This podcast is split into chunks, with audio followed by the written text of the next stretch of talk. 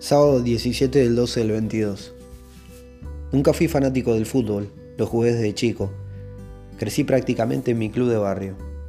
Me formó mucho como persona, hice muchas amistades y viví momentos increíbles dentro de ese lugar. En eso sí era fanático. En hacer amigos que hoy siguen formando parte de mi vida estando a la distancia. Creo que el fanatismo a veces puede sacarte de lo racional, del sentido común. Por supuesto que lo respeto, tengo amigos que lo son pero nunca llegué a ese lado.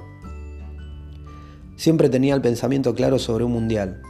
Si salimos campeones, ¿qué sucede luego? ¿Se solucionan los problemas? ¿Se acaba la inflación? ¿Se termina la inseguridad? Eso me llevaba a no convencerme de que tanto fanatismo por 11 tipos millonarios representando a mi país me harían cambiar de idea.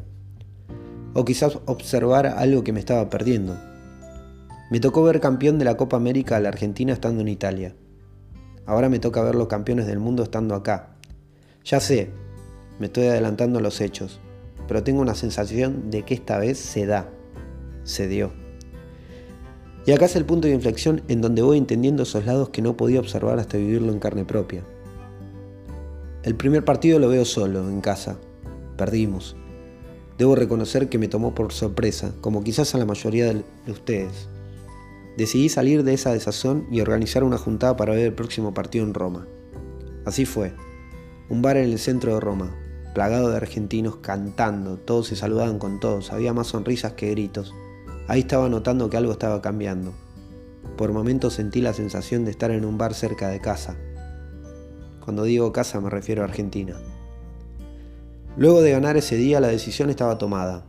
Tengo que ver el partido fuera de casa y con argentinos. Qué mejor coincidencia que la otra fecha tenía un viaje programado a París porque unos amigos de Argentina estarían ahí.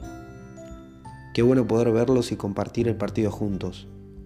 El doble de argentinos que en Roma sentí que había en ese lugar.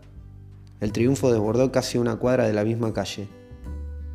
Éramos más de 200 personas, cantando, saltando, y qué mejor con amigos. Otra vez, me corría la sensación de que eso no era París, sino alguna calle de Argentina, cerca de casa.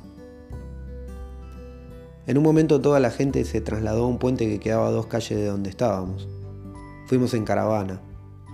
El lugar era de película. El canal que pasaba por debajo y de lejos las luces de París. Ahí tuve otro quiebre. Paré de cantar y le dije a mis amigos entre tantos gritos de fondo, Muchachos, ¿se dieron cuenta en dónde estamos? Miren un segundo. Esto no lo volvemos a vivir. No vamos a estar nosotros acá otra vez, y menos en este contexto. Ellos se me quedaron mirando como diciendo, este está loco, borracho. Luego de unos segundos de silencio sintieron con la cabeza como diciendo, es verdad.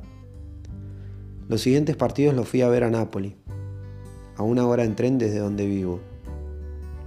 Ahí encontré más argentinos con los que vengo compartiendo hasta estar en el mismo lugar, festejo, las mismas canciones, los abrazos sin conocerlos y las sonrisas que resaltaban en cada rostro. Hay momentos y contextos que marcan a uno, y más estando lejos de casa.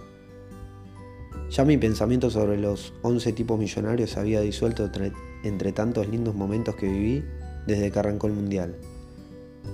Veía los festejos, fotos, redes sociales de mis amigos en Argentina y terminé de entenderlo completamente.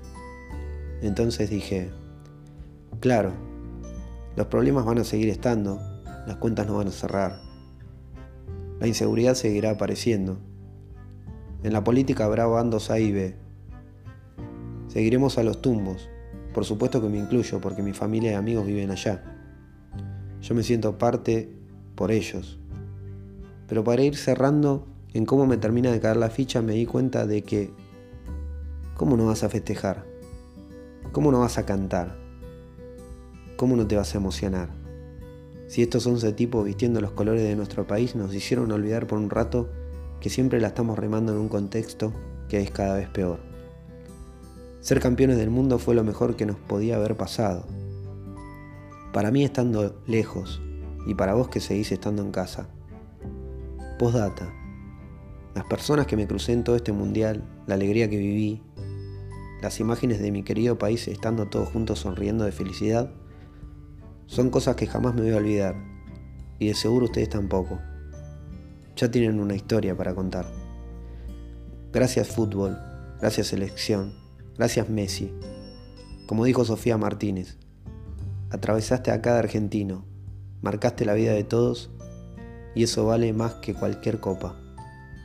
Somos campeones del mundo. Gracias.